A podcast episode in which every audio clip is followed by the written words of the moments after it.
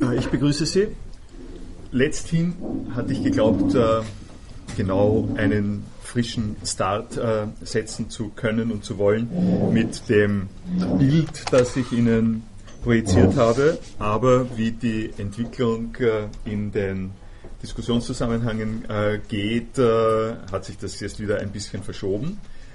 Und zwar durch einen Beitrag im Wiki, den ich aufgreifen möchte weil der in der Logik unserer äh, Überlegungen äh, sich an der Stelle sehr anbietet, obwohl er sozusagen ein bisschen vorgezogen über Dinge handelt, äh, die ähm, sowieso schon vorgesehen äh, waren.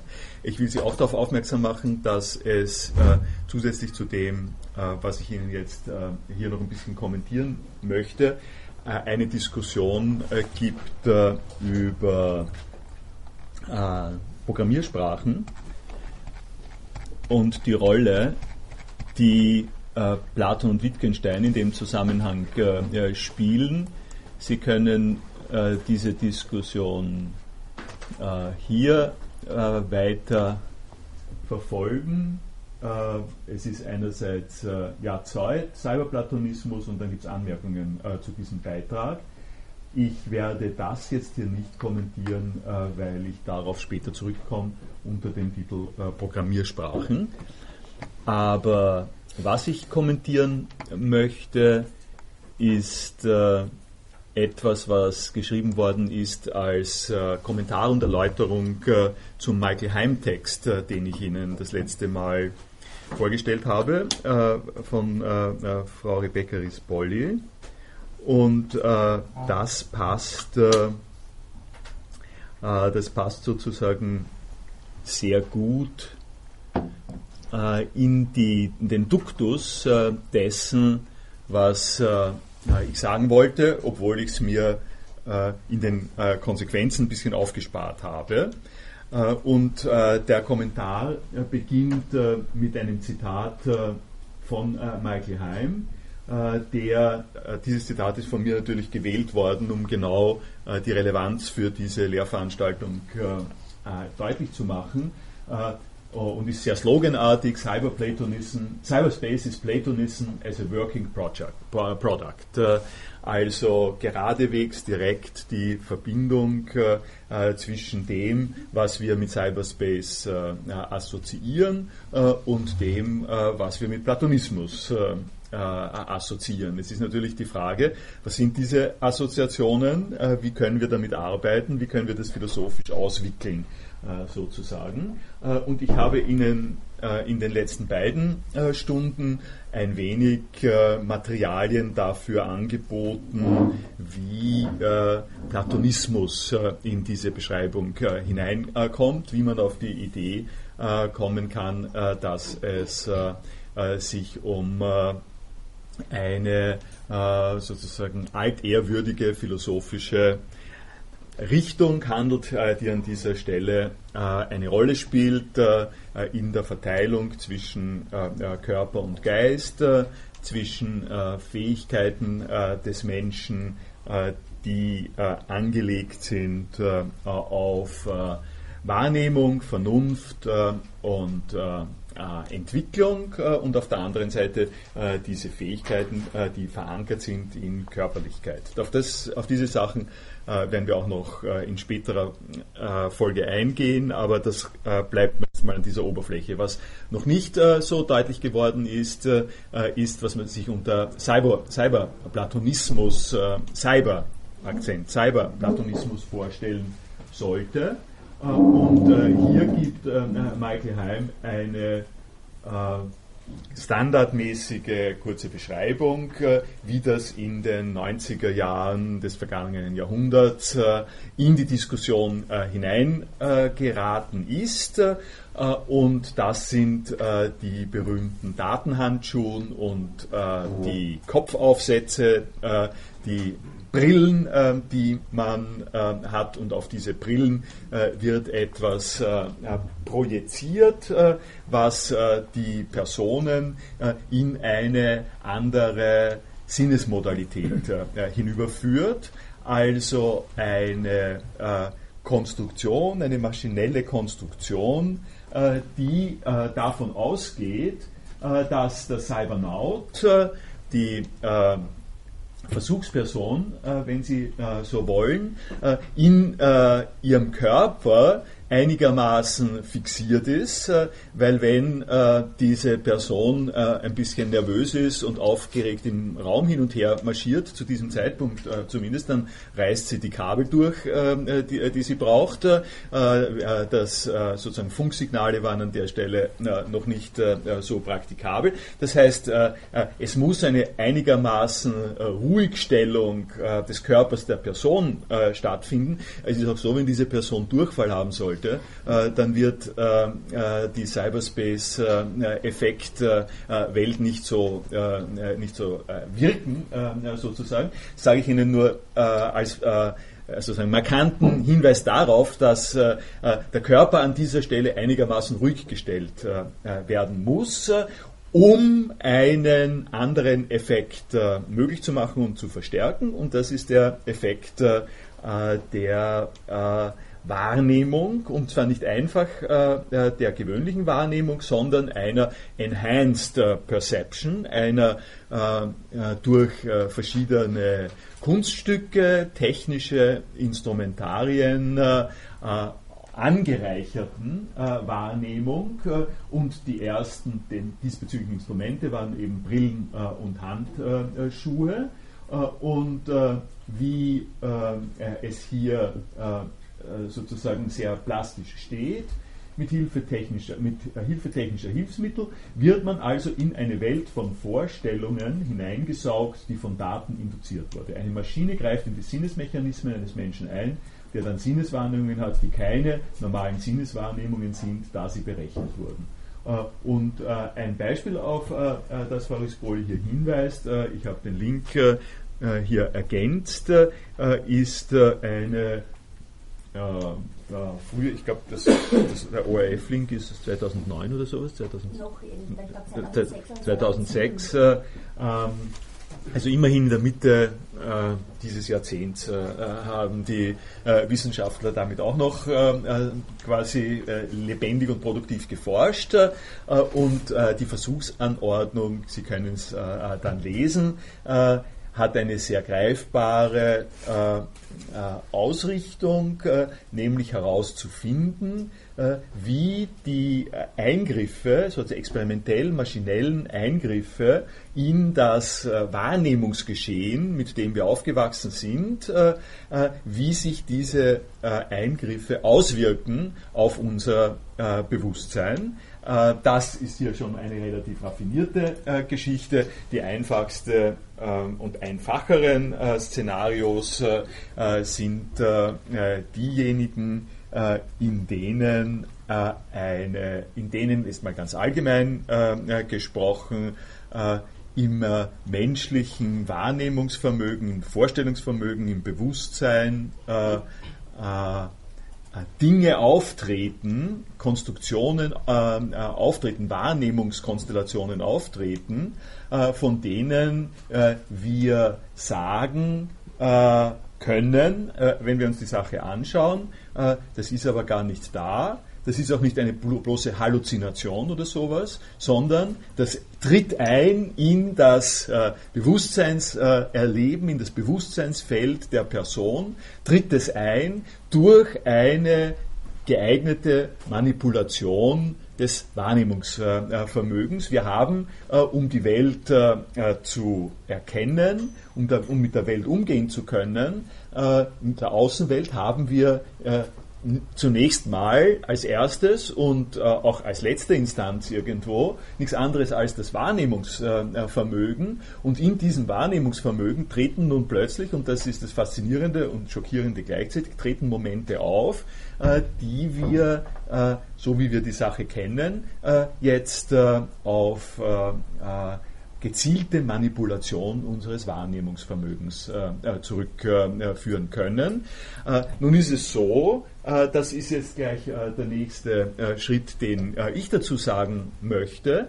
Nun ist es so, dass wir nicht gänzlich äh, neu in dieser Situation sind. Äh, äh wenn Sie ein, zwei Pillen nehmen äh, oder ein, äh, ein, zwei Gläser äh, einer bestimmten Flüssigkeit oder so, dann tritt in Ihrem Anführungszeichen Wahrnehmungsvermögen äh, eine Reihe von Effekten äh, auf, zum Beispiel weiße Mäuse äh, angeblich laufen dann an ihren Augen vorbei, die sie, wenn sie in die wenn Sie sozusagen wieder nüchtern sind oder wenn Sie mit jemandem reden, der die Sache von außen sieht, qualifizieren müssen als, was habe ich denn da gesehen, das, gibt, das hat es doch gar nicht gegeben und trotzdem habe ich geglaubt, ich sehe es. Äh, äh, das äh, sind Phänomene, die ganz vor dem Cyberspace liegen und die etwas damit zu tun haben,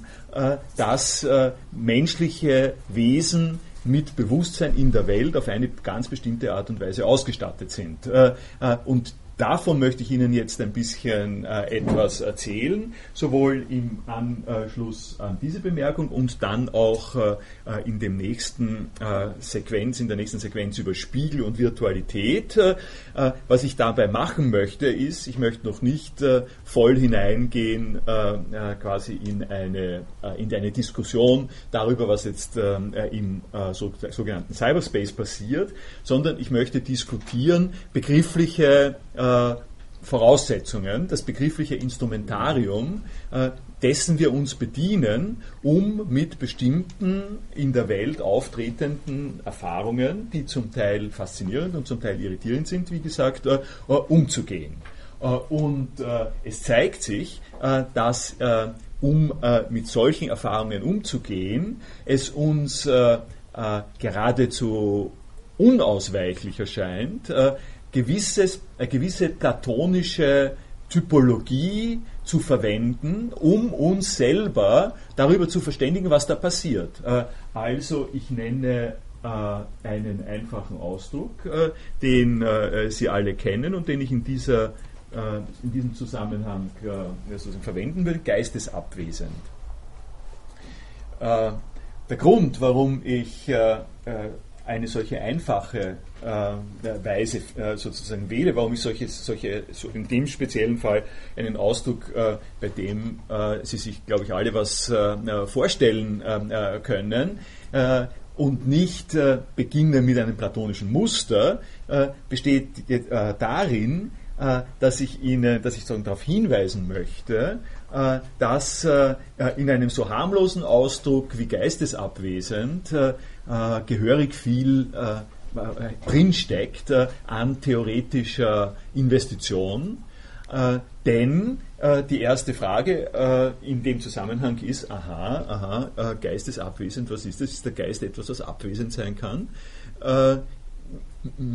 Ich meine, eine Person kann abwesend sein, indem sie hier verhindert ist oder indem sie gerade im Stau steckt und nicht rechtzeitig irgendwo hinkommen kann. Ähm, aber was passiert eigentlich, wenn, äh, wenn wir sagen, sagen wir, du sitzt zwar hier, aber ich glaube, du bist ein bisschen geistesabwesend. Ja? Äh, was passiert äh, an äh, dieser Stelle?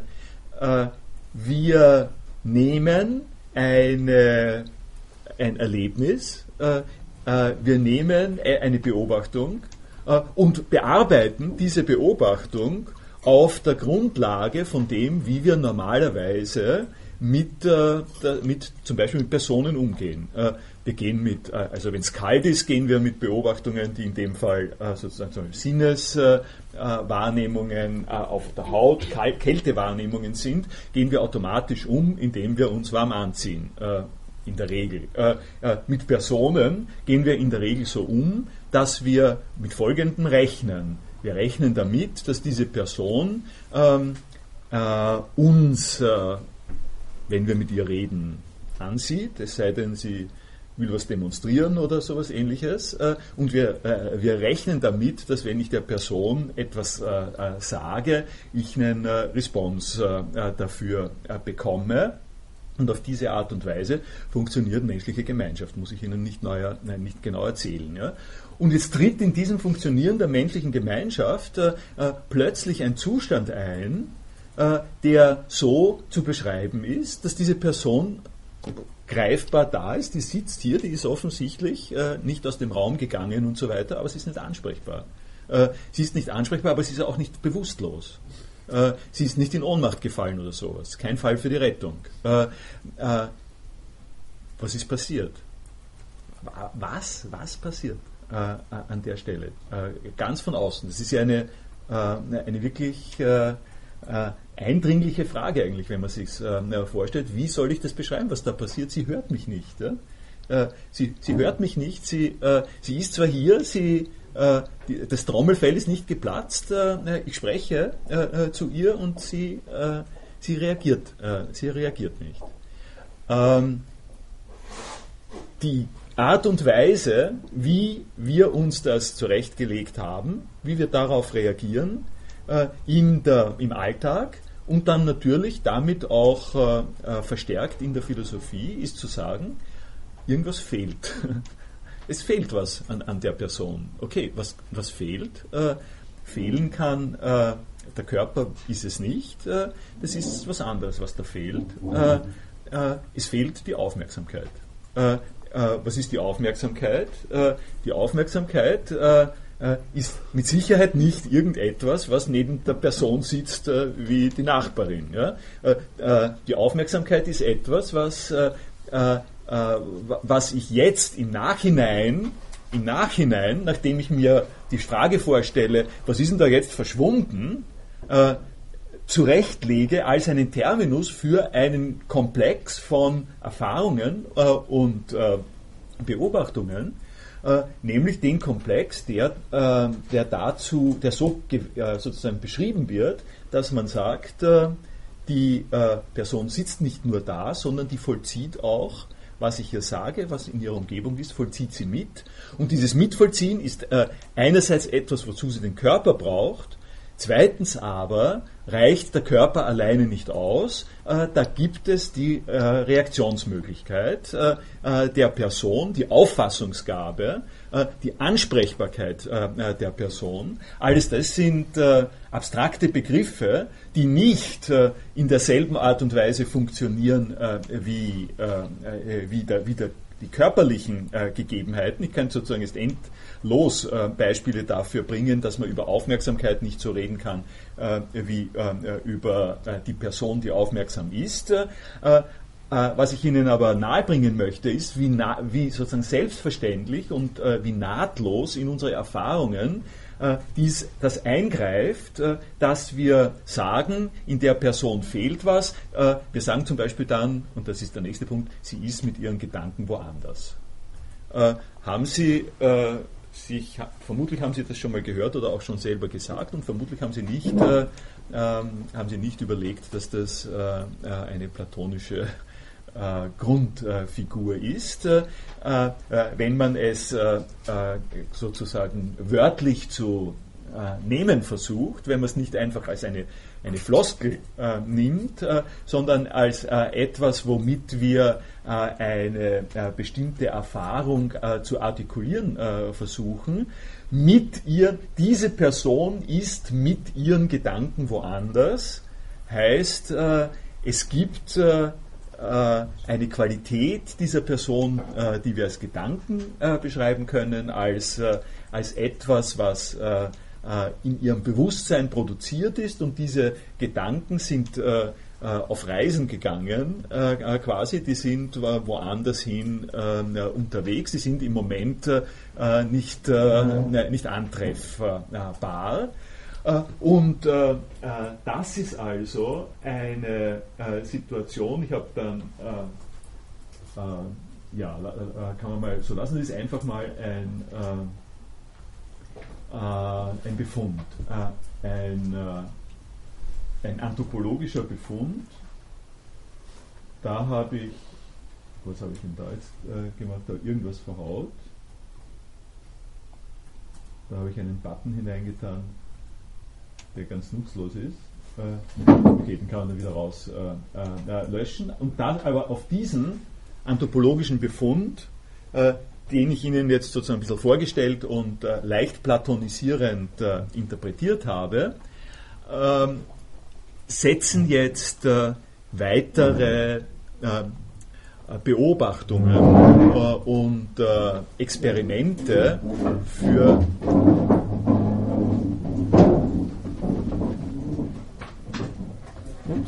das war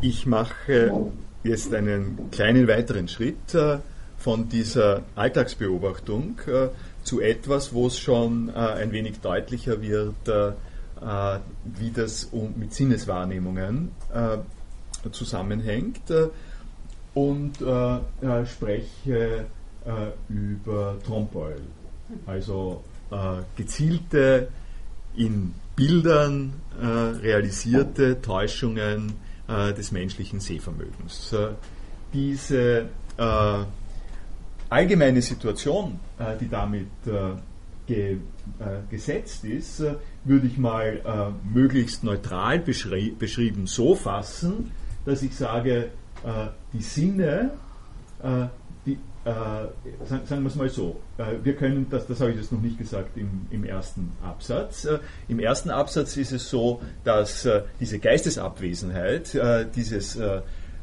in Anspruch genommen sein von einem anderen Bereich, von diesem anderen, wohin die Person ihre Aufmerksamkeit lenkt. Äh, das können wir natürlich äh, realisieren, äh, zum Beispiel im Theater, im Film, in der Musik ist es ein gerne verwendeter und ausgenützter Effekt abzulenken. Also äh, der ganz simple Trick, wenn ein, äh, ein Kind äh, sich irgendwo angeschlagen hat und jetzt körperlich klagt und schmerzt darüber, dass, dass die Hand wehtut und diese Situation wird dadurch beantwortet, äh, dass man, die, dass man das, äh, das Kind ablenkt, äh, dass man ihm eine andere Geschichte erzählt. Komm, ich erzähle dir was anderes und so. Und die Aufmerksamkeit shiftet von dem körperlichen Schmerz auf eine andere Geschichte, in der man von einem Schmerz abgelenkt wird und das Ganze kann auch technisch verstärkt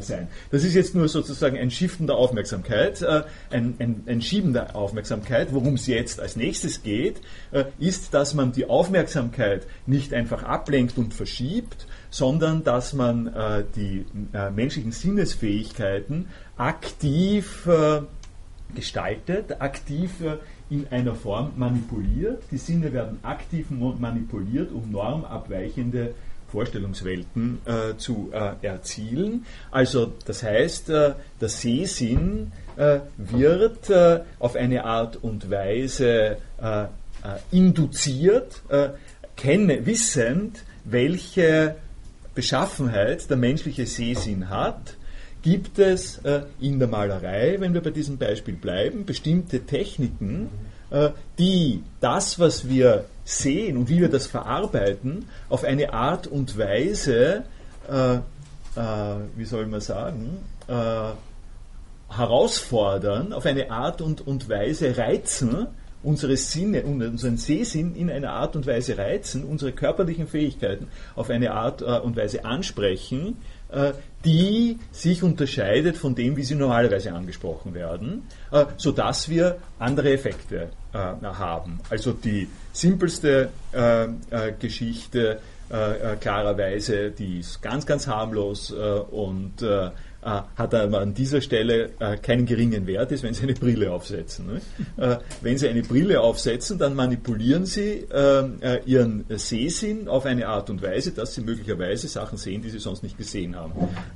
die Frage, na was ist jetzt, was ist jetzt wirklich, ist das wirklich was was ich ohne Brille sehe oder was ich äh, äh, mit Brille sehe, ist an dieser Stelle, äh, ich komme dann nochmal darauf zurück, aber an dieser Stelle einfach äh, nicht günstig gestellt. Das ist eine äh, Frage, die eher ablenkt äh, von dem, was da stattfindet. was stattfindet, ist, dass wir mit Hilfe unserer Sinne bestimmte standardmäßige Verarbeitungen unseres Sinnesinputs haben und dass wir in der Lage sind, äh, diese standardmäßigen Verarbeitungen unseres Sinnesinputs äh, modifizieren, verändern äh, und experimentell verschalten zu können. Und die Trompe-Oeils sind eben ein besonders schönes Beispiel. Gleich. Okay. Der Wartung funktionieren, wenn ein Leerzeichen war. Das, äh, ich, ich, weiß noch nicht, welches, welcher Button das überhaupt sein soll. Ja. Ich habe ihn gerade rausgelöscht, weil man gedacht hat, Aha, gut, ja, ja, sehr gut, kommt sehr mir gut. so vor, als ob er nicht notwendig wäre. Kommt mir auch so vor. Äh, Also. ja, naja, das wäre schon richtig, aber aber er aber wir brauchen den Button nicht nicht. hin. Der, der, Ja. der Button hat Ich sich eingeschlichen. Äh, der Button äh, hat sich eingeschlichen. Er ist schon, äh, danke sehr, er ist schon auch gar nicht mehr vorhanden. Aber es ist dokumentiert, also der Link in der Änderungsdokument, Okay, das ist gut. Interesse ist. Okay, ich versuche den nächsten Button, der funktioniert. Wenn es wahr ist. Ja, wird gelesen. Also ganz richtig funktioniert er wohl nicht. Ich, äh, es reicht, äh, es reicht in, äh, äh, als eines, es, es ist ein ganzer Film mit vielen Beispielen die Sie sich anschauen können. Aber Sie, äh, Sie können, äh, Sie, Sie, kennen, Sie kennen die Trompeul-Effekte. Äh, Sie gehen in eine Kirche, Sie schauen auf die Decke äh, und sehen dort eine Kuppel, äh, die nicht dort ist. Äh, an der Stelle gibt es viele. Ich, ich werde mir das jetzt sparen, das bei in YouTube aufzurufen. Die, die, die Sache ist einfach die, dass die, dass der sinnliche Input äh, äh, auf eine Art und Weise gestaltet wird, äh, der äh, ihnen, wie man sagt, äh, vorspiegelt, vorspielt, dass die Welt auf eine Art und Weise beschaffen ist, wie sie in einem zweiten Durchgang äh, herausfinden, dass sie nicht ist. Äh, äh, die Erkenntnissituation an der Stelle äh, ist relativ einfach. Nicht? Es gibt Sinnestäuschungen ganz ohne Trompeul-Effekte, wo sie glauben, e- etwas dort und dort zu sehen. Die, die simpelsten ähm, äh, psychologischen Effekte oder etwa, etwas zu sehen oder aber auch einen bestimmten Umstand äh, auf eine Art und Weise äh, zu sehen, äh, der sich unter einer anderen äh, Betrachtungsweise als inkorrekt erweist. Also die berühmten äh, basisartigen psychologischen Experimente, zwei Linien, die Sie, wenn Sie sie mit dem Zentimeter äh, Maß abmessen, als gleich lang äh, betrachten, äh, erscheinen ihnen unterschiedlich, äh, je nachdem, äh, welche Ecken am äh, äh, jeweiligen äh, Rand äh, der Linien angebracht sind. Äh, das ist ein typischer Fall äh, dafür, äh, dass wir äh, auf der einen Seite nicht anders können, als aufgrund der Beschaffenheit unseres Wahrnehmungsvermögens äh, äh, bestimmte äh, sinnliche Verarbeitungen äh, zu leisten. Und dass wir zweitens aber wohl anders könnten, aber nicht anders tun und nicht anders wollen, als diese Art äh, der Beschaff also diese Art der Fixiertheit auf die Beschaffenheit unseres Wahrnehmungsvermögens äh, auch zu konterkarieren, auch dagegen äh, zu äh, arbeiten, äh, indem wir Methoden anwenden, wo wir quasi, mit deren Hilfe wir quasi hinter die äh, Funktionsweise unseres Wahrnehmungsvermögens äh, äh, kommen äh, und eine zweite Betrachtungsweise äh, wählen, äh, die zudem in einem Kontrast steht. Im Trompeul ist es klar, wenn Sie auf einer Straße äh, ein, wenn Sie auf, auf der Straße, auf dem, äh, auf dem äh, Gehsteig oder sowas, äh, das wäre bei diesen Beispielen sehr, sehr schön zu zeigen, äh, einen, äh, ein, ein, ein Loch sehen, einen offenen Kanalschacht äh, und äh, Sie sehen äh, diesen Kanalschacht und Sie gehen äh, äh, instinktiv äh, links an dem offenen Kanalschacht äh, äh, vorbei äh, und zufällig oder jemand stößt Sie dann in den Kanalschacht, äh, in das, was Sie glauben, dass ein Kanalschacht äh, ist und Sie stellen fest, Sie fallen da gar nicht runter, ähm, weil das schaut nur so aus wie ein offener Kanalschacht, es ist gar keiner, dann haben Sie eine solche Widersprüchlichkeit zwischen unterschiedlichen Verarbeitungsweisen äh, ihres sinnlichen Ein, äh, Inputs. Äh, das sind äh, äh, Situationen, die ich jetzt nicht wirklich neu sozusagen alle ausdiskutieren muss.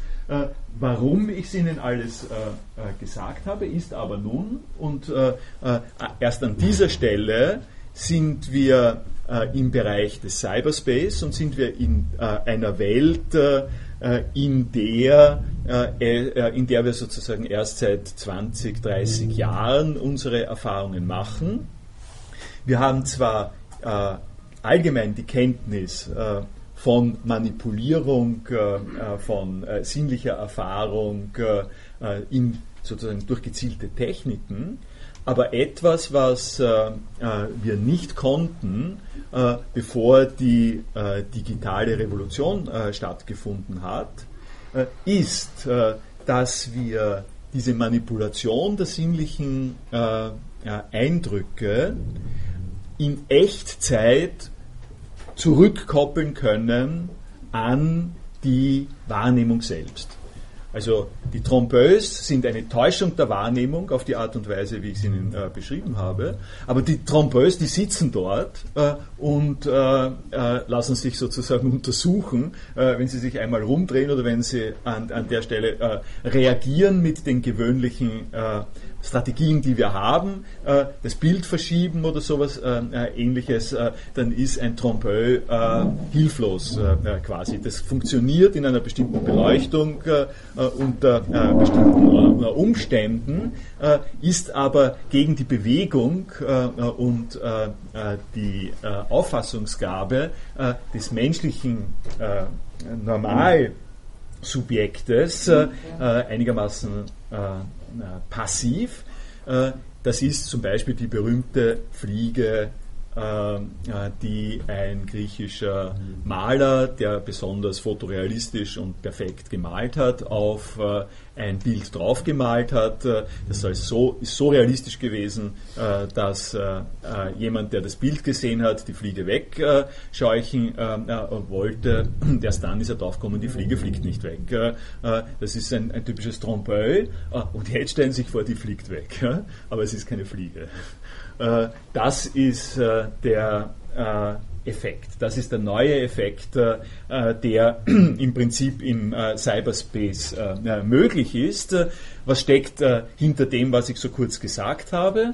Es steckt, dass das, was unsere Wahrnehmungsfähigkeit so anspricht, äh, dass wir in unserer Erkenntnis der Welt, äh, äh, wie wir sie halt normalerweise kennen, wir kennen Fliegen von dem, wie sie sich verhalten und wie sie, uns, wie sie sich ärgern und so, das als eine Fliege auffassen und wir können ganz können normalerweise aus der Entwicklungsgeschichte her unterscheiden zwischen einer Fliege, die da herumfliegt und einer Darstellung einer Fliege, die auf einem Bild drauf ist und äh, zwar genauso ausschaut wie eine Fliege, aber bestimmte Sachen, die eine Fliege kann, nicht kann.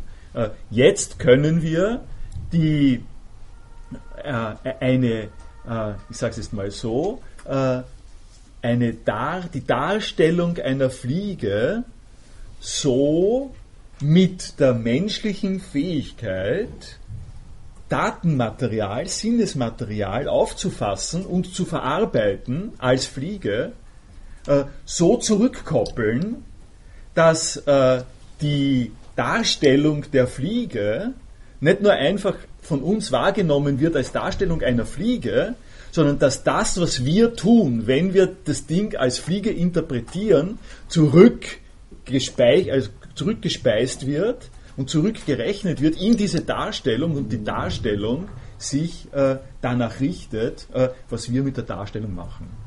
Also dieser Regelkreis, dann, äh, der klassische kybernetische Regelkreis, äh, äh, der nicht mit Fliegen, sondern mit äh, Geschossen erstmals ausprobiert worden ist, wie wir wissen. Nicht? Das kommt aus, ich meine, ich, über, mit Cyberplatonismus sollte ich eigentlich auch ein bisschen auf Kybernetik äh, eingehen. Äh, der Klaus Piers ist uns leider verloren gegangen, äh, der äh, äh, darüber Bücher herausgegeben hat ähm, und der Experte ist. Das ist also nicht so vorgesehen. Ähm, aber ich sage Ihnen mal das Stichwort Kybernetik.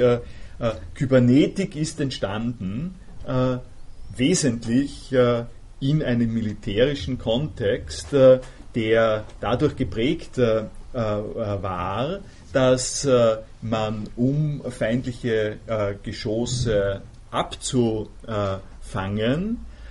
nicht einfach mehr damit das Auslangen gefunden hat, dass man gesagt hat, okay, da gibt es ein feindliches Geschoss, dieses feindliche Geschoss läuft nach einer bestimmten äh, Flugbahn äh, läuft quasi ähm, äh, mathematisch errechenbar äh, in einer äh, Kurve. Äh, und wenn ich jetzt, sei es per Hand, sei es mechanisch, eine zweite mathematische Kurve berechne und mit versuche, mit der von mir errechneten zweiten mathematischen Kurve diese erste äh, äh, mathematische äh, äh, Kurve zu schneiden, sprich das Geschoss äh, äh, zu treffen oder das, das Flugobjekt zu treffen, dann habe ich quasi die experimentelle Situation, dass ich versuche, zwei Kurven unabhängig voneinander erstellte und errechnete Kurven zum Schneiden zu bringen. das ist ja ganz schön erfolgreich und effektvoll kann es zumindest sein, aber äh, die Schwierigkeit damit äh, ist die, äh, was machen wir, wenn dieses unbekannte Flugobjekt sich so ein bisschen unberechenbar hm, sagen, verhält und dieses Flugobjekt zum Beispiel eingebaut hat, nicht nur einfach die eine Kurve, die es durch die Gravitation, äh, Gravitationsgesetze kriegt, äh, sondern einen kleinen Antrieb und so, sodass das äh, seine Flugrichtung ändert oder seine Fluggeschwindigkeit ändert, dann bin ich hilflos mit meinen Vers Versuchen, das auch überhaupt nur quasi in meinem Fokus zu halten. und von daher ist es äh, in diesem Aggressions- und Verteidigungszusammenhang notwendig gewesen und war, war, sozusagen eine wichtige Erkenntnis, äh, äh das Rückkoppeln äh, das Rückkoppeln der Information über das unbekannte Flugobjekt äh, auf die Maschinen, die das unbekannte Flugobjekt äh, im Auge, im Visier haben, sodass man adaptieren kann, was äh, die Informationen von diesem Objekt sind. Äh, also solche, diese Rückkoppelungsschleifen. Sie kennen, äh, das ist an vieler Stelle, ist das dann ausgehend von diesen kybernetischen Grunderfahrungen auch äh, in den äh, menschlichen Sozialbeziehungen aufgegriffen äh, worden. Äh, äh, das hat man immer schon gekannt, das hat aber äh, nicht Rückkoppelung geheißen.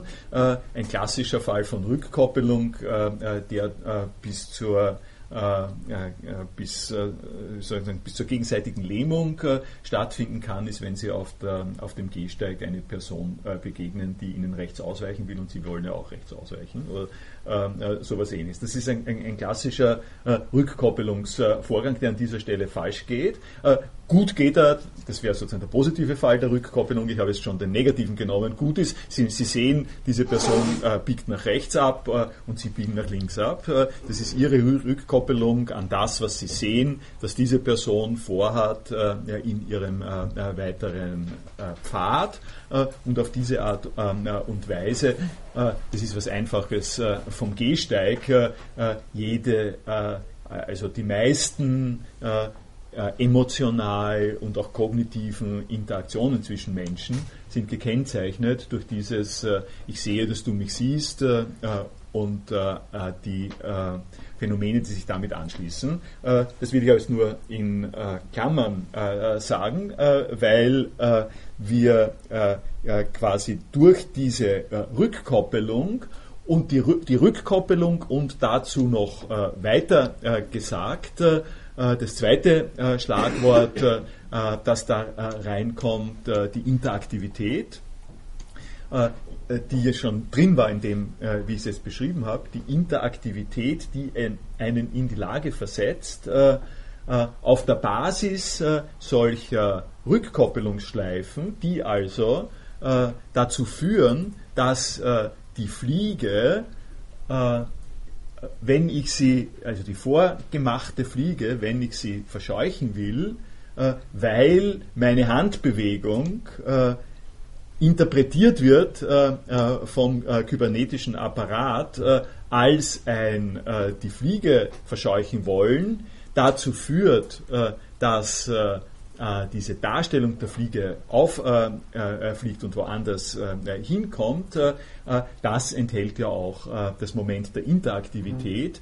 Die Interaktivität, die darin besteht, auf eine ganz simple Art und Weise, dass reale körperliche Bewegungen zu einer Eingriffsmöglichkeit werden, eine Interventionsmöglichkeit werden in einer Welt, die jetzt nicht eine äh, einfach Bildwelt ist, nicht die, die, die Ölbildwelt, nicht die Ölbildwelt, äh, äh, Welt, äh, die ich äh, habe, äh, wenn ich ein klassisches Bild habe, sondern was passiert, wenn in dieser Darstellung eine Fliege auf die Art und Weise mit mir zurückgekoppelt ist. Ich kann in der Darstellung, ich kann mit meinem realen Körper in dieser Darstellung äh, äh, etwas bewirken. Äh, ich kann etwas bewirken, das äh, will ich mal so äh, äh, dastehen lassen. Interessant ist natürlich die Frage, wer erlaubt mir das? Wer kann jetzt, aufgrund welcher Basis kann ich da etwas bewirken? die Schnittstelle zwischen einer Welt, in der äh, in der so etwas möglich ist, äh, und äh, einer Welt zum Beispiel eines klassischen Bildes ist aber ziemlich klar. Nicht? Man kann, wenn Sie im Museum vor einem klassischen Bild stehen, können Sie sich hineinbewegen in dieses Bild in Ihrer Vorstellung. Wie man so sagt, das Bild kann Ihre Auf das Bild kann genau diese Funktion haben, dass es Ihre Aufmerksamkeit erweckt. Ein Roman äh, kann das haben, ein Film kann das haben. Äh, sie sind dorthin weggetreten. Äh, sie lassen sich ein auf das Spiel, das dieses Bild äh, ihnen äh, sozusagen offeriert. Aber indem sie sich dort einlassen, das ist so, wie sie sich einlassen, ist das eine Sache der Fantasie, der Vorstellungsgabe. Sie nehmen diese Momente auf und spielen mit ihnen weiter wenn Sie mit dem Finger an das Bild ankommen, äh, weil, Sie äh, äh, weil Sie diese Bäuerin in dem Bräuchelbild äh, an eine andere Stelle schieben wollen, äh, dann wird der Museumswärter kommen und wird sagen, lassen Sie das in Ruhe, das Ding.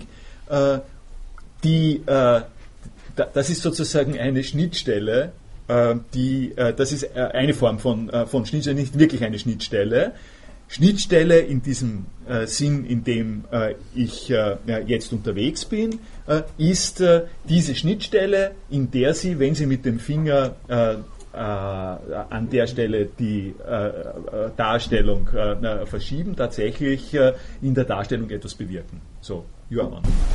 Also es gibt, es gibt auch diese Bilder, die vortäuschen, dass dass sie eine beobachten, wenn man daran vorbeigeht. Wie ist denn das dann da jetzt in Ordnung? Weil das ist ja eigentlich die Vortäuschung von Interaktivität, die eigentlich gar nicht stattfindet, mhm. sondern eigentlich nur im Hirn. Und wie schaut das Also, äh, ja.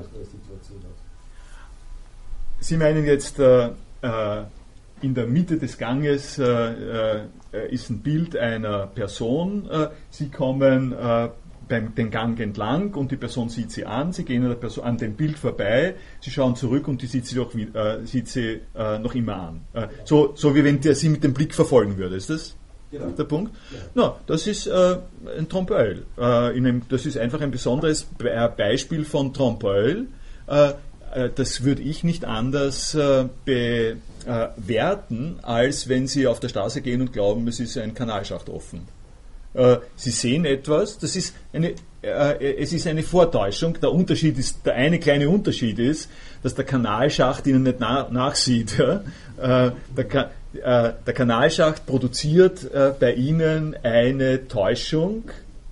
Dass Sie sagen, es ist eine Täuschung, kommt schon dadurch, dass Sie auf zwei verschiedenen Ebenen operieren. Und diese Täuschung ist an der Stelle vom Kanalschacht einfach damit verbunden, dass der äh, dass, äh, dass das sozusagen aussieht wie eine Grube.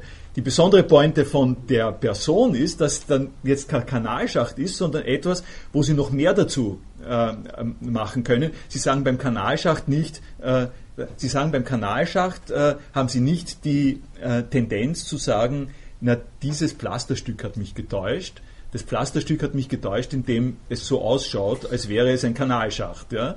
Weil Pflaster, Pflasterstücke äh, äh, täuschen einen äh, normalerweise nicht. Aber Personen täuschen einen. Und wenn Sie jetzt äh, eine Darstellung haben von etwas, was ausschaut wie eine Person, und diese, diese Darstellung einer Person ist sozusagen so konstruiert, dass Sie reinfallen auf bestimmte Effekte, äh, äh, dann legt sich quasi als nächster Schritt nahe zu sagen, ich bin ich bin jetzt nicht von Sinneseindruck getäuscht worden, sondern ich bin davon getäuscht worden, äh, dass diese Person mir nachschaut. Das ist sozusagen eine äh, äh, zweite Interpretationsebene, die wir noch in diesem Fall drüberlegen. So. Gut.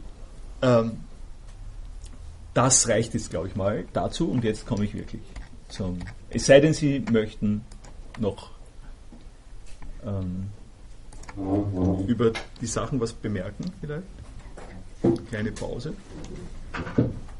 Denk, Denkanstöße. Dann äh, gehen wir weiter. Ich habe damit geschlossen in der, nächsten, in der letzten Sitzung äh, als ein äh, wirklich liebenswertes äh, Beispiel einer vollkommen veralteten Werbung, äh, die aber, weil, äh, weil die Symbolkunde, sozusagen das äh, Unterwegssein, die Anal Analyse von Symbolgehalten, wie Menschen sich Zusammenhänge äh, mit Hilfe von Bildern äh, zurechtlegen, äh, wertvoll ist und wirksam ist, ganz ohne äh, dass das äh, äh, immer auf dem neuesten Stand sein muss. Ähm, das ist wie gesagt eben ein Laptop, der nicht mehr ganz auf dem neuesten Stand ist, aber den ich verwende, jetzt bei meinem Versuch ein bisschen buchstabierend über einige Phänomene zu reden, die notwendig sind, damit wir das auch noch weiter aufarbeiten, was ich Ihnen jetzt alles dargestellt habe über Momente des Cyberspace äh, und Sie, äh, Sie sehen es äh, hier ja dann, äh, worüber ich äh, reden möchte. Äh, Spiegel, virtuelle Haustiere und Durchbrüche, das werden, werden dann sozusagen Themen sein. Was fasziniert mich an dem hier? das ist übrigens, ich habe Ihnen den Link äh, auf den ursprünglichen Artikel habe ich Ihnen äh, zur Verfügung gestellt. Äh, was ich Ihnen da bringe, sind Ausschnitte von etwas, was ich vor, ich glaube, wir sind jetzt schon, weiß nicht, 14, 14, vielleicht schon 15 Jahre, 14, 15 Jahre geschrieben habe. Ähm, was daran prima vista einfach ins Auge fällt, mir ins Auge fällt, ist der äh, Kontrast zwischen der Buchwelt, der alten Buchwelt, äh, diese Bibliotheksexemplare, die da aufgeführt äh, werden, die alle äh, dazu, so gehört das natürlich in eine Werbung, äh, respektable, also Hawthorne ist da dabei und so, also eine ganze Reihe von Moby Dick ver vermutlich, äh, man, man kann es da lesen im Speziellen. ich habe es was war das? Äh, ich, äh, man kann es eben nicht ganz genau lesen. Hawthorne, Shakespeare, Goethe äh, äh, kommen äh, äh, da drinnen vor. Das ist also die Welt der klassischen Literatur, die Welt der Bildung, die Welt des Abendlandes. Und dann hast du etwas, was im Gebrauch noch heute Notebook heißt. Ne? Notebook ist ja äh, an dieser Stelle sehr markant äh, und ist von den Dimensionen auch äh, so ähnlich wie, das Buch, wie die Bücher hier. Ein Notebook äh, liegt sogar drauf auf diesem anderen äh, Buch. Also äh, die Notebooks scheinen sich mit den Books in einer friedlichen Gemeinsamkeit zu befinden aber eine ganze Reihe von äh, äh, sehr eingreifenden, wichtigen anderen äh, Beobachtungen sind zu machen. Wenn ich schon beim Buch bin, das ist auch noch nur eine kleine ästhetische Bemerkung, sozusagen besonders attraktiv für diese Analyse ist, dass der Text des Inserates, der quasi die Nutzanwendung und die positiven Effekte erzeugen soll, äh, so indem er zum Beispiel die technischen Details gibt und die Firma angibt und so weiter. Der Text dieses Inserates, äh, äh, das das ausnützt, was hier im Foto dargestellt ist, ist in ein Buch äh, hineingeblendet, äh, in ein Buch der komplett alten Art und Weise. Also Sie sehen die, die Notwendigkeit, die Möglichkeit, diese neuen Technologien äh, anschlussfähig zu machen äh, durch äh, Verweise auf klassisches äh, Material. Mittlerweile äh, ist es ein bisschen anders, aber vielleicht nicht im Prinzip anders. Zu diesem Zeitpunkt war es noch so, äh, aber und, und wenn, wenn Sie bestimmte zum Beispiel Textverarbeitungsprogramme damals angesehen haben, doch heute noch ansehen, äh, ist es so, dass auf eine äh, äh faszinierende Art und Weise die Gänsekielfeder, ja, also die, der Tiegel, der Tintentiegel und die Feder, die im Tintentiegel ähm, äh, steckt, äh, ein beliebtes Motiv für das Logo einer elektronischen Textverarbeitung ist.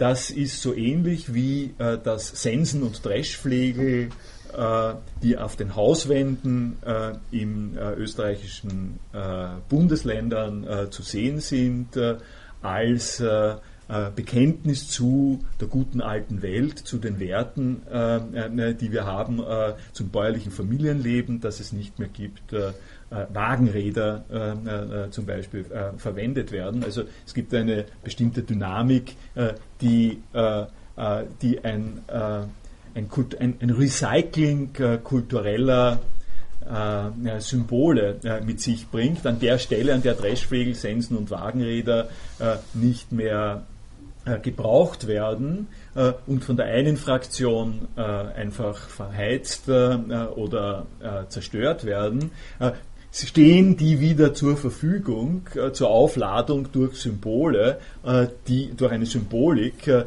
die nun eine andere Symbolik mehr ist, nicht mehr die Symbolik des Arbeitslebens der damaligen Leute, sondern die Symbolik der guten alten Zeit, äh, die an der Stelle äh, stattfindet. Diese Symbolik der guten alten Zeit finden Sie hier auch. Ich erwähne Ihnen das deswegen, äh, weil weil der einzige, der Terminus Cyberplatonismus alleine schon auch äh, so etwas hat von der guten alten Zeit, äh, die äh, an der Stelle äh, evoziert wird, äh, um gänzlich neue Zusammenhänge deutlich zu machen. hier ist eben auch die gute alte Zeit und diese gute alte Zeit der Bücher, des Notebooks, befindet sich in der besonderen Lage, und das ist jetzt das, was, was hier als erstes auffällt, in diesem Buch, Buch in diesem Notebook, äh, äh, in, in, diesem äh, Laptop-Computer, wie immer das sagen will, äh, gibt es einen Monitor und in diesem Monitor gibt es äh, einen Space. Äh, gibt es einen Space, gibt nicht, gibt, und es ist nicht uninteressant, damals hat es eigentlich auch Apple schon gegeben, äh, aber die haben Apple nicht unterstützt. Äh, Ast hat PCs äh, äh, produziert offensichtlich. Äh, und Windows 3.1 war noch nicht so gut, deswegen mussten sie ein Bild dorthin machen, nämlich ein Bild der, eines Globus mit, einer Suggesti mit einem sehr sozusagen suggestiven Sonnen, Sonnenaufgang Motiv, das ihnen an der Stelle suggeriert äh, eine Ganzheit, also woran das am ehesten erinnert interessanterweise ist die Enzyklopädie Britannica, nicht? Äh, äh die auch diese Art von äh, äh Glo Globus, äh, Globus steht an der Stelle für komprehensiv, für alles zusammen, alles in einem runden Kreis des Wissens. Und was hier gedacht ist, und was hier sozusagen suggeriert ist, ist nicht, nicht einfach, das, das, äh, was sozusagen damals auch schon sehr deutlich war, nämlich dass alle die äh, Schriften, alle die Bücher, die da stehen können, alles das, was da gedruckt äh, meterlang, meterlang in den Bibliotheken äh, als der, der, Kanon des klassischen Erbes steht. Äh, alles das, wenn du es rein scannst äh, und digitalisierst, auf der Festplatte einfach Platz hat, äh, ganz umstandslos und nicht so schön wie äh, äh, diese abgerissenen, äh, ab, bisschen verschmuddelten äh, Buchrücken, aber der Inhalt ist alles, ist alles da, ist alles auf der Festplatte. das, ist, das kommt nicht so gut rüber für die Werbung. Was für die Werbung gut rüberkommt, ist, dass man sagt, es gibt dieses Ganze. das hier ist das Symbol für das Wissen, für das alles, was ein Computer digitalisiert erfassen kann, äh, platziert in einem Monitor, äh, der im Prinzip dazu da ist, äh, dieses ganze Wissen Ihnen zur Verfügung zu stellen.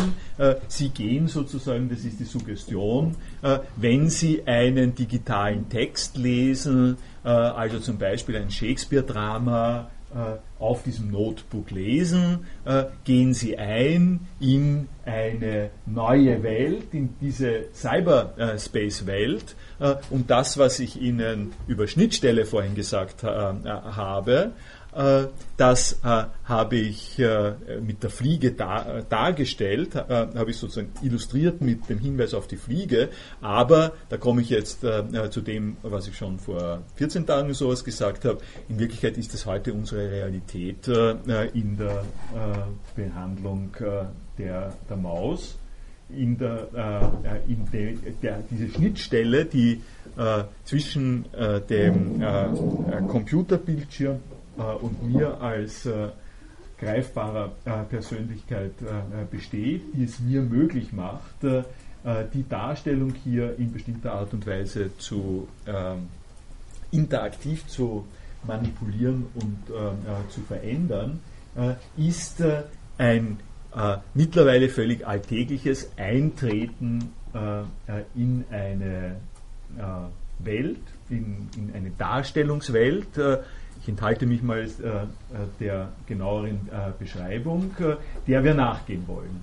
Und das finde ich doch recht attraktiv an diesem Bild äh, wo man sieht sozusagen, da hat sich wirklich jemand äh, viele Gedanken gemacht. Äh, das, das merkt man daran, dass es hier Brillen gibt.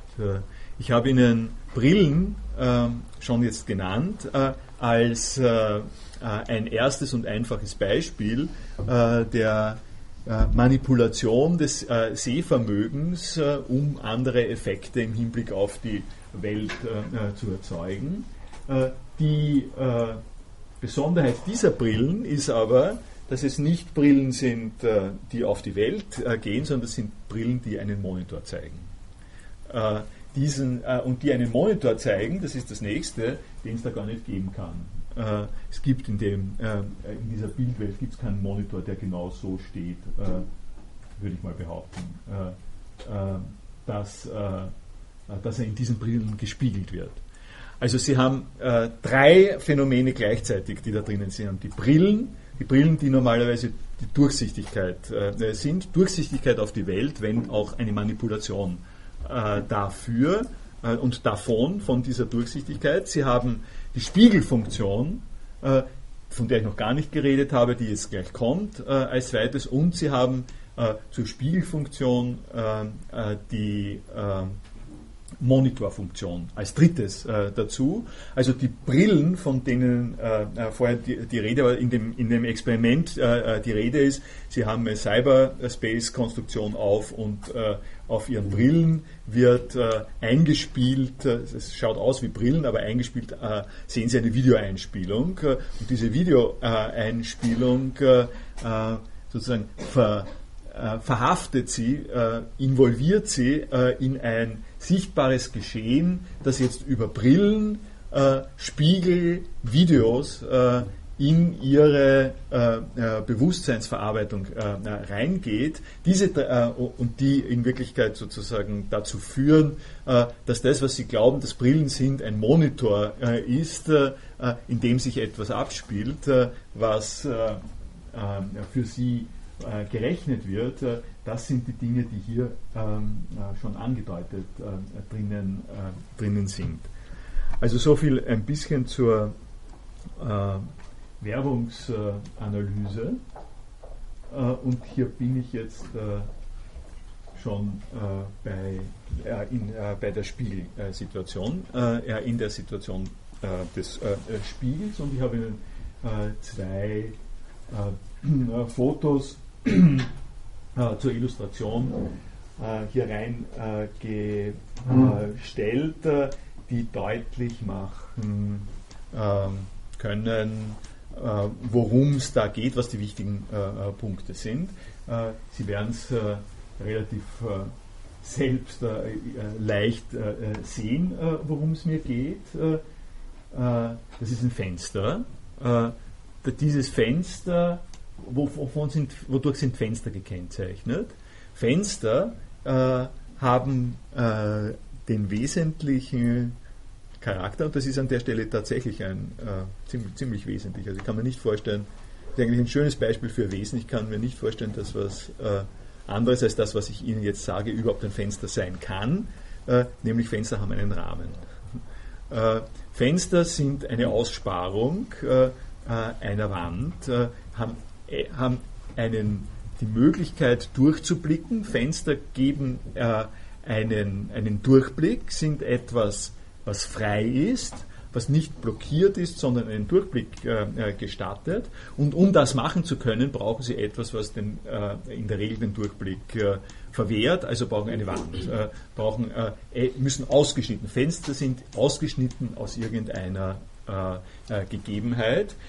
und äh, das Wichtige, äh, was sich damit verbindet, ist, äh, dass Fenster ihnen eine Freiheit geben, eine neue, neue Informationen geben, aber ähm, mit Grenzen.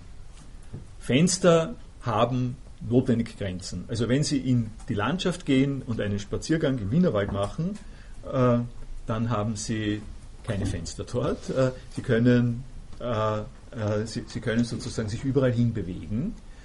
Das ist nicht die Erfahrung des Fensters. Die Erfahrung des Fensters ist vom Begriff her wesentlich die, du kriegst schon was zu sehen, du hast einen Zugang dazu, aber dieser Zugang geht nach den Bedingungen dessen, was das Fenster definiert, nach dem Fensterrahmen.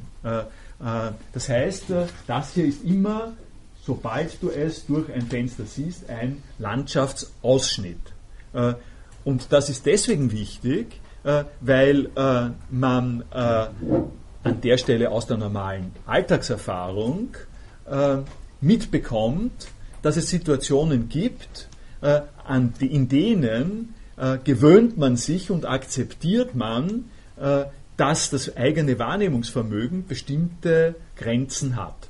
Es ist einfach so, solange ich in dem Raum äh, sitze und dieses wunderschöne Abendessen äh, äh, konsumiere, das hier angedeutet ist, äh, äh, habe ich mich auch äh, bereit erklärt, sozusagen nicht sehen zu können und nicht sehen zu wollen, was da rechts hinten auf der anderen Seite ne, ist. Ich sehe es nicht. Das ist das Fenster ist definiert als auch die Zumutung das und nur das äh, zu sehen. Äh, das ist sozusagen eine Zumutung an eine Chance.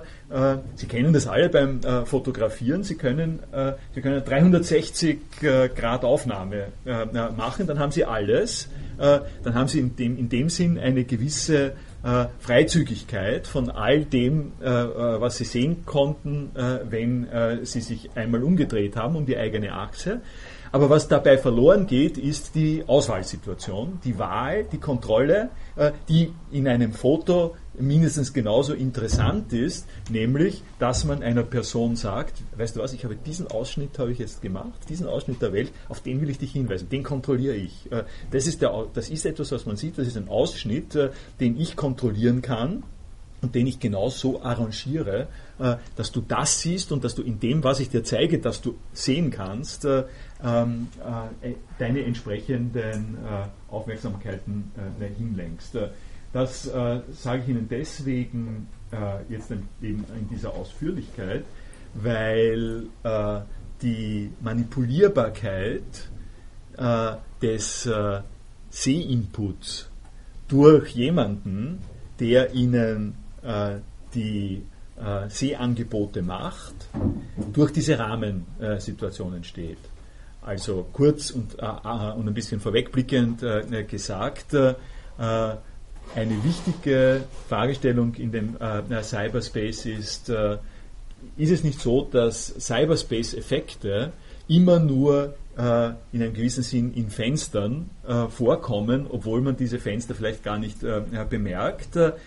also die Situation von der Fliege, die ich Ihnen dargestellt habe, äh, ist eben, und auch die Situation von dem äh, eigentlich schon vorher, in dem, in dem Gang, von dem wir geredet haben, vom Trompe auch, äh, ist dadurch gekennzeichnet, äh, äh, dass die Person, äh, die diesen Erfahrungen, Täuschungen, Erweiterungen ausgesetzt ist, gleichzeitig bereit sein muss, bestimmte Bedingungen anzuerkennen äh, in denen ihre Wahrnehmung auf die Art und Weise, auf die geeignete Art und Weise manipuliert werden äh, kann. Also der Feedback-Mechanismus, äh, von dem ich beschrieben habe, dass er an der Stelle notwendig ist, das ist kein natürlicher Feedback-Mechanismus, das ist ein zusätzlich implementierter Feedback-Mechanismus, in den hinein man sich begeben muss, damit das Ding funktioniert. Äh, ich sage Ihnen äh, äh, die Grenze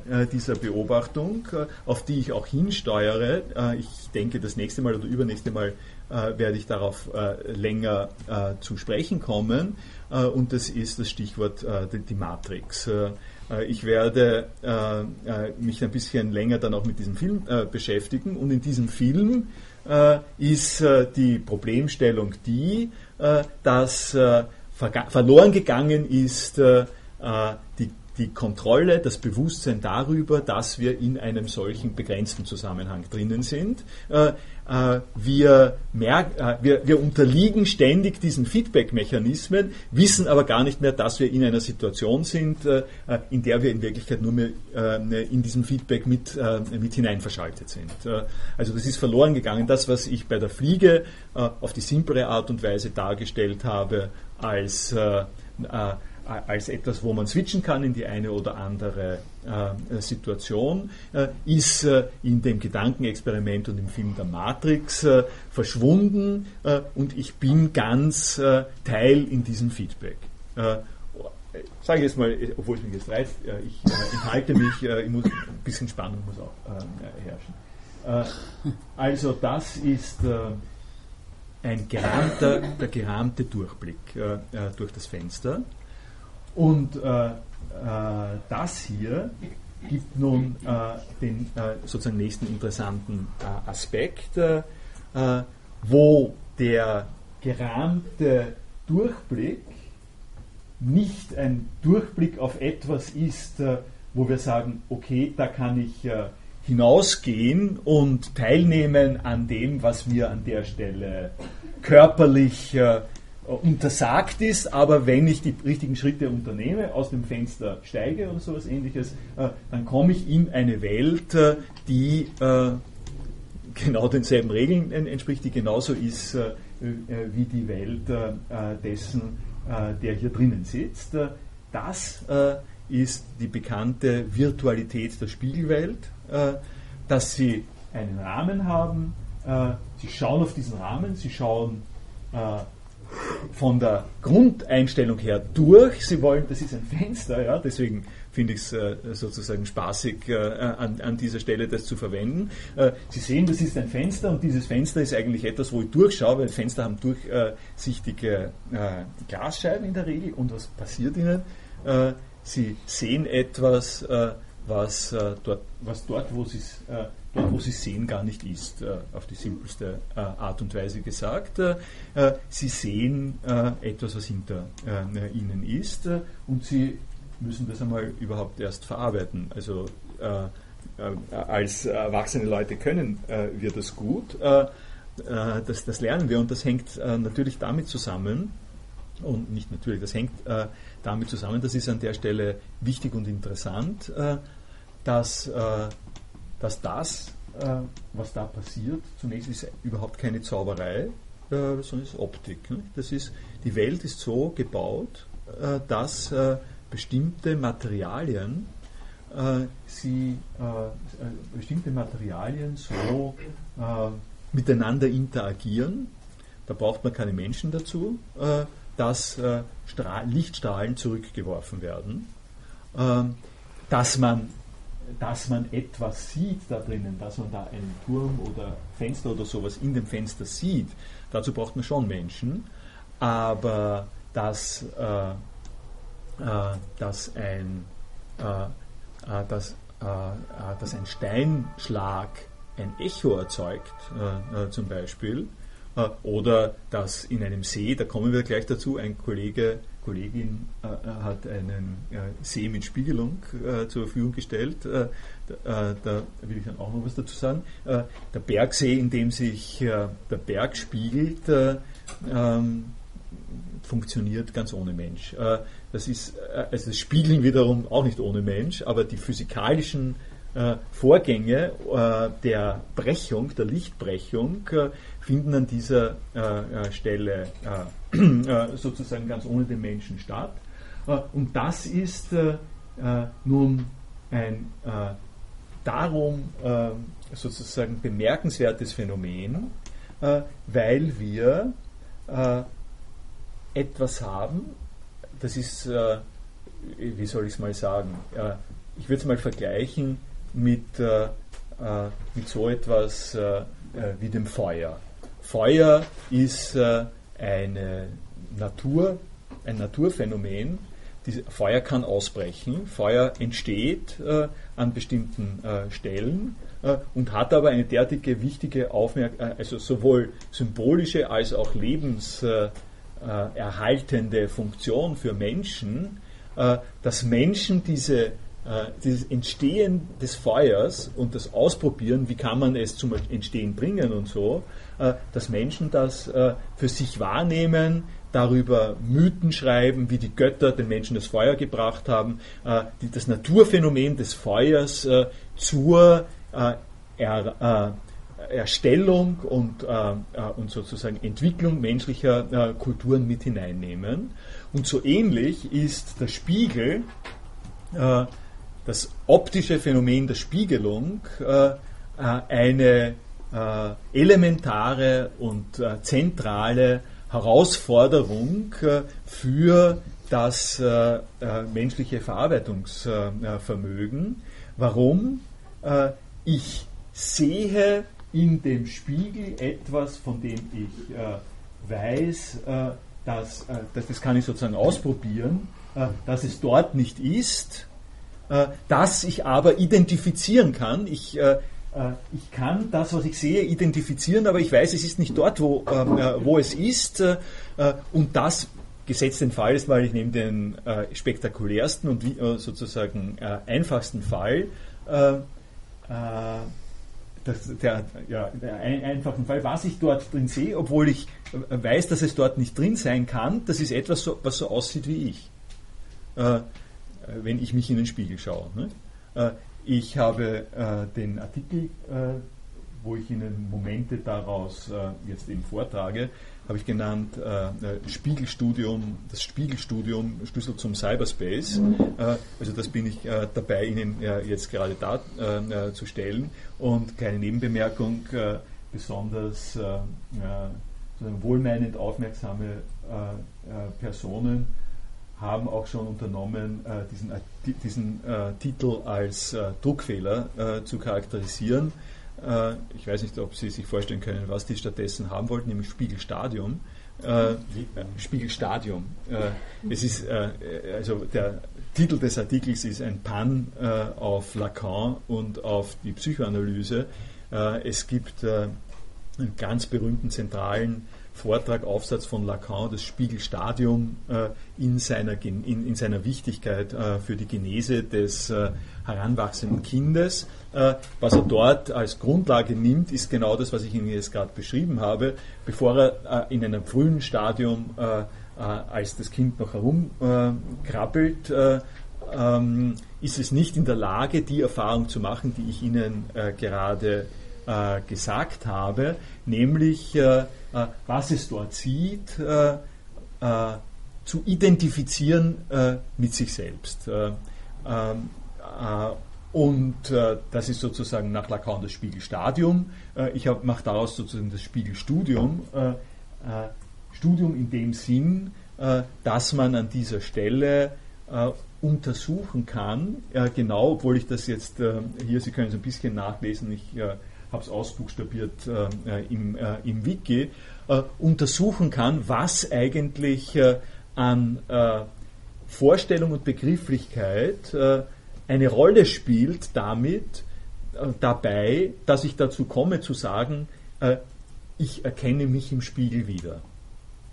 Das ist, klingt zwar gänzlich selbstverständlich, ist aber alles andere selbstverständlich, weil schließlich und endlich sind sie nicht da drin im Spiegel. Es sind nicht sie. Ich meine, wer sie sind, ist noch immer äh, das, was gespiegelt wird und nicht das, was im Spiegel ist. Wieso können sie sich im Spiegel, wieso können sie sich im Spiegel erkennen, äh, wo sie genau wissen, dass, dass, dieses Ding im Spiegel keinen Bauchweh hat äh, äh und auch keine Zahnschmerzen? Äh, äh, ich nehme zumindest an, dass Sie, dass Sie das glauben. Wie, wie, kann das Sie sein? Unter welchen, unter welchen Voraussetzungen steht das? ich deute das nur kurz an, um, um Ihnen das, den äh, quasi äh, Rahmen des Problems äh, zu beschreiben und komme jetzt zu diesem Experiment hier, das uns eine Kollegin oder Kollege zur Verfügung gestellt hat, weil das passt eben auch sehr gut zu dem Spiegelphänomen. Ist, ist die Person da? Will was dazu sagen vielleicht, zufällig? Oder? Nicht, dann muss ich es machen äh, mir vielleicht fällt Ihnen noch was ein, nicht? das Bild ist vertikal gespiegelt, sodass das, was die Spiegelung im See vorzugeben scheint, tatsächlich der Originalhimmel ist. Das heißt, ich habe äh, kurz gespielt mit der Idee, äh, das Bild zu nehmen und, uh, und sozusagen äh, 180 Grad zu drehen, zu drehen und daneben zu tun. Äh, und dann kann man äh, Experimente machen, was wird wie wahrgenommen, könnte man machen. Aber was, wozu ich das Bild äh, äh, verwenden äh, möchte, äh, ist, äh, das noch einmal ein bisschen auszuführen, äh, was ich im Prinzip Ihnen schon gesagt habe, nämlich auf die verschiedenen Wahrnehmungs- und Sprachstufen einzugehen, die in dieser klugen Konstruktion alle mit drin verborgen sind. Äh, und einer der Gründe, der Grund eigentlich, warum ich das an der Stelle noch mache, ist, äh, um äh, Sie darauf aufmerksam zu machen, dass man angesichts solcher zunächst einmal verblüffender und, und sozusagen auch verunsichernderer Sinnes, verunsichernderen Sinneserfahrungen ähm, lernen sollte, Schritt für Schritt herauszuanalysieren, äh, welche verschiedenen Einsichten und verschiedenen Erfahrungen werden denn eigentlich zusammengetragen, damit es am Ende diesen verblüffenden Effekt gibt. Das habe ich Ihnen an der Stelle äh, versuchsweise äh, ausformuliert. also, zunächst einmal äh, die natürliche Wahrnehmung. Äh, natürlich unter Anführungszeichen, das, was, äh, womit wir äh, in das Spiel einsteigen. Womit wir in das Spiel einsteigen, ist, äh, dass Menschen die Augen dort oben haben äh, und die Augen nicht hinten im Kopf haben, sondern vorne und, äh, die, äh, und darum eine Ordnung äh, von oben und unten ähm, stattfindet, die bestimmte Erfahrungen automatisch nach oben hin orientiert. Also der Himmel, wenn Sie nicht auf dem Kopf stehen, ist, ist oben. Und wenn Sie, das ist sozusagen eine anthropologisch-biologische äh, äh, Gegebenheit und nach dieser Erfahrung äh, äh verarbeiten sie auch äh, äh, die Bilder vom Himmel. Also wenn sie, wenn, wenn sie ein, ganz, ganz abgesehen davon, ganz abgesehen davon, was jetzt wie ausschaut an der Stelle, dass die bisschen schlechte Qualität des Bildes macht da sozusagen die Sache noch etwas einfacher. Vollkommen abgesehen davon, äh, wie Sie genau untersuchen, äh, wie, das, wie der untere Teil und wie der obere Teil äh, äh, dargestellt wird, haben Sie eine instinktive erste Neigung zu sagen, was immer der Spiegel ist, das ist oben, der Himmel ist oben. Klar, weil der Himmel ist immer oben und muss auch im Bild oben sein. Äh, das ist zweistufig. Einerseits habe ich Ihnen was über die Wahrnehmung gesagt und zweitens aber ist es nicht nur diese instinktive Wahrnehmung, sondern es ist auch äh, die Behauptung, sind auch die Sätze, die sie formulieren, um mitzuteilen äh, und äh, Erkenntnisse zu formulieren äh, über ihre Wahrnehmung, sind äh, orientiert an dieser menschlichen äh, äh, Normalverfassung.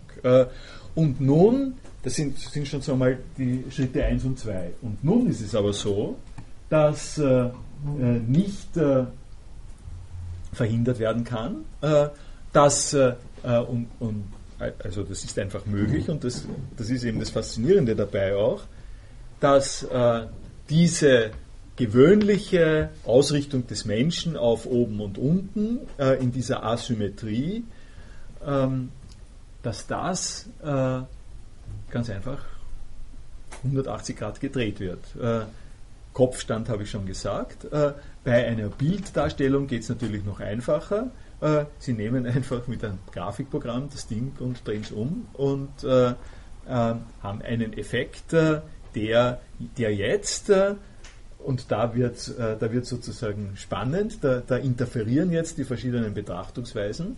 Sie haben jetzt einen Effekt, der dadurch entsteht, dass Sie Ihre natürliche Einteilung der Dinge und Herangehensweise über die Hilfe dessen, dass sie ein Bild haben, das sie manipulieren können, äh, zurückspiegeln, äh, zu, sozusagen zurückanwenden äh, an ihr natürliches Bewusstsein äh, und jetzt in der Lage sind, jemandem zu sagen, Geyer, du, du, äh, auf der einen Seite siehst du dieses Bild doch auch so, dass da oben der Himmel ist, auf der anderen Seite sage ich dir, das ist ein Bild eines äh, Himmels und eines Sees und das habe ich dir umgedreht und in Wirklichkeit äh, äh, siehst du, wenn du das siehst, siehst du in Wirklichkeit da den See und da den Himmel.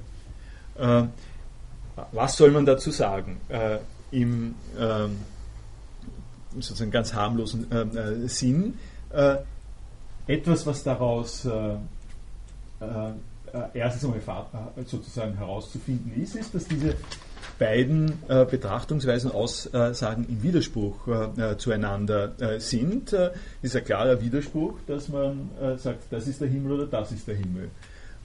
und die nächste Frage ist, und da komme ich, ich arbeite da sozusagen auch schon vor an Matrix, ja, äh, wenn, du, wenn Sie Morpheus äh, äh, dann hören werden, der sagt, was ist die Wirklichkeit? Ja?